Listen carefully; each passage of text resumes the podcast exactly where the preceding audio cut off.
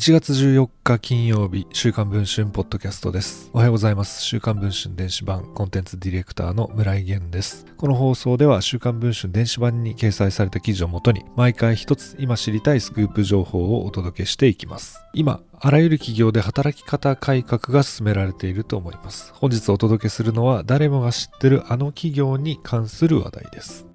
引っ越し業大手のアート引っ越しセンター。そんなアート引っ越しセンターで妊娠中の女性社員が引っ越し作業中の現場で破水し入院していたことが週刊文春の取材で分かりました。20代社員の A 子さんは東京都北区のアート社京北支部に勤務。妊娠19週目の昨年12月27日から29日、3日間連続で引っ越し現場に入り、3日目の引っ越し作業中に破水したといいます。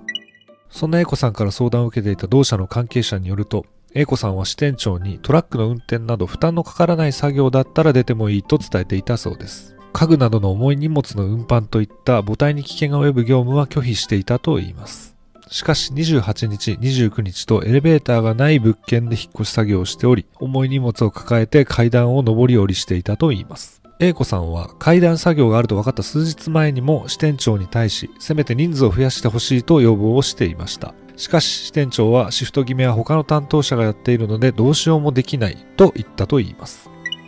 A 子さんの友人によると、A 子さんは破水した後、病院に駆け込みそのまま入院し、今も病院で療養中だと言います。妊娠19週で胎児が体外に出てきたら命は救えない。22週を超えればかろうじて助かるかもしれないが、将来的に障害が残ってしまう可能性が高いと言います。A 子さんは当初、医師からほぼ諦めるしかないと宣言されて、ショックを受けていたと言います。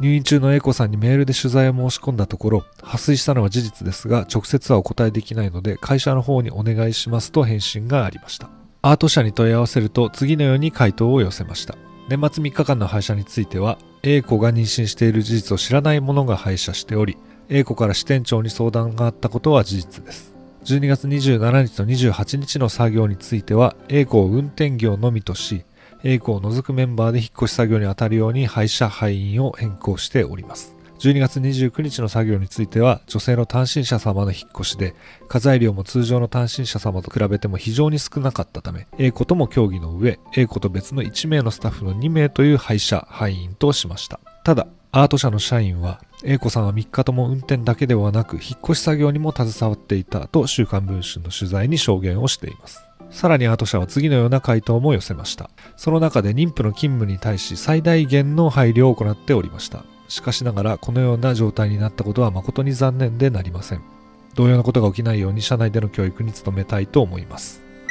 アート社は引っ越し会社の中でも率先して働き方改革に力を入れ、女性社員が主体となって働きやすい環境を目指す We チャレンジという女性活躍推進プロジェクトも行ってきました。現在配信中の週刊文春電子版では、A 子さんが携わった引っ越し作業の具体的な様子、A 子さんがこれまで上司に相談していた内容、そしてアート社の女性社員が置かれている過酷な状況などについて報じています。